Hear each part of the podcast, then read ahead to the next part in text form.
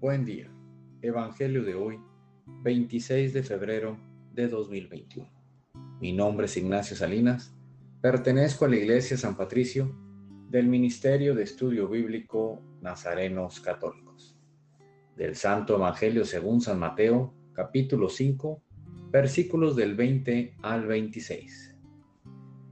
En aquel tiempo, Jesús dijo a sus discípulos, les aseguro que si su justicia no es mayor que la de los escribas y fariseos, ciertamente no entrarán ustedes en el reino de los cielos.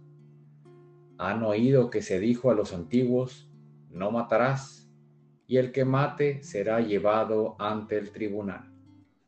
Pero yo les digo, todo el que se enoje con su hermano será llevado también ante el tribunal.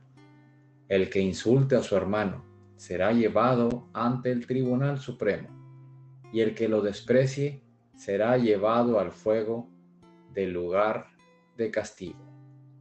Por lo tanto, si cuando vas a poner tu ofrenda sobre el altar, te acuerdas allí mismo de que tu hermano tiene alguna queja contra ti, deja tu ofrenda junto al altar y ve primero a reconciliarte con tu hermano y vuelve luego a presentar tu ofrenda. Arréglate pronto con tu adversario mientras vas con él por el camino, no sea que te entregue al juez, el juez al policía y te metan a la cárcel. Te aseguro que no saldrás de allí hasta que hayas pagado el último centavo. Esta es palabra de Dios. Gloria a ti, Señor Jesús. Reflexionemos.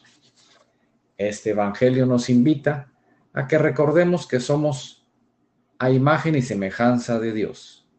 Por lo tanto, debemos hacer las cosas como Dios manda, y con esto me refiero a que nuestra vida se base en el perdón y en el amor, que dejemos a un lado la venganza, el rencor o por qué el sí, él sí y yo no. Vivamos con amor y recordemos tratar a la gente como nos gustaría que nos tratara. Queridos hermanos, el que se enoja con su hermano, el que insulta a su hermano y el que lo desprecie a su hermano, se está enojando, insultando y despreciando a sí mismo. Ve primero a reconciliarte con tu hermano. El propósito de hoy, si tienes un disgusto con un familiar, amigo, vecino, arregla las cosas con él para que al momento que ores puedas tener esa paz en su totalidad. Oremos. Nada te turbe, nada te espante. Todo se pasa. Dios no se muda, la paciencia todo lo alcanza. Quien a Dios tiene, nada le falta. Solo Dios basta. Vayamos con alegría a proclamar lo que Dios nos ha enseñado. Que tengan un excelente día.